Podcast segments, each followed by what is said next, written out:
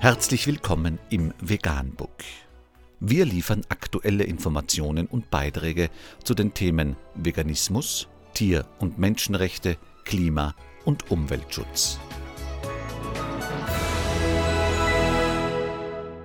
Dr. Med Ernst Walter Henrich am 24. März 2018 zum Thema Lesenswert tierischer Rassismus unter www.blog.dreisat.de ist nachfolgendes zu lesen.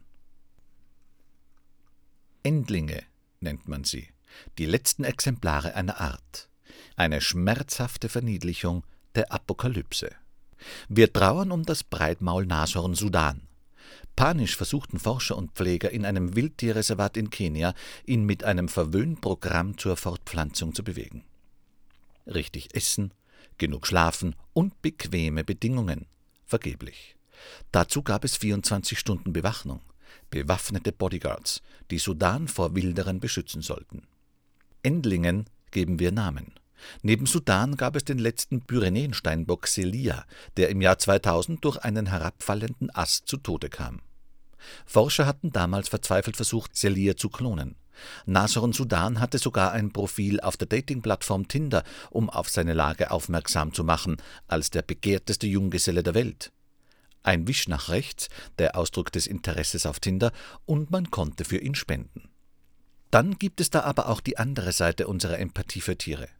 Tagtäglich werden Millionen männlicher Küken geschreddert. Namenlose Schweine drängen sich in Stellen. Tiere bluten leidvoll aus oder werden ohne Betäubung verbrüht. Wie wäre es denn einmal mit einer Kampagne für all die sinnlos getöteten Küken? Mit einem persönlichen Profil für jedes einzelne von ihnen? Zum Vergleich, wenn wir über jedes geschlachtete Schwein in Deutschland berichten würden, müssten wir fast jede Sekunde zwei Schweine betrauern. Und von Wächtern beschützt werden hier allenfalls die Massenmordbetriebe vor eindringenden Tierschützern mit Kameras.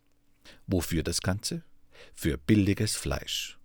Ich wittere hier eine weitere Form von Neokolonialismus. Wir müssen den Menschen in Entwicklungsländern zeigen, wie man die Artenvielfalt schützt. Wir im Westen verurteilen die wilden Wilderer, die dort auf der Jagd nach Horn oder Elfenbein Tiere erlegen. Gleichzeitig aber behandeln wir hierzulande unsere Nutztiere als billige Produkte, als Discounterware.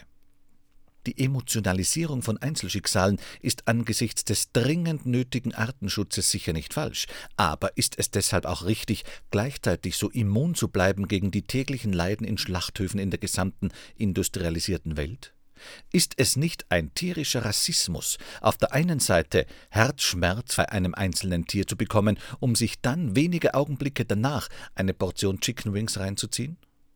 Es ist an der Zeit, eine respektvolle Haltung der Natur und den Tieren gegenüber konsequent umzusetzen und nicht erst den Endlingen Namen zu geben, sondern auch allen, die davorkommen, auch und gerade den Nutztieren. Vegan, die gesündeste Ernährung und ihre Auswirkungen auf Klima und Umwelt, Tier- und Menschenrechte. Mehr unter www.provegan.info.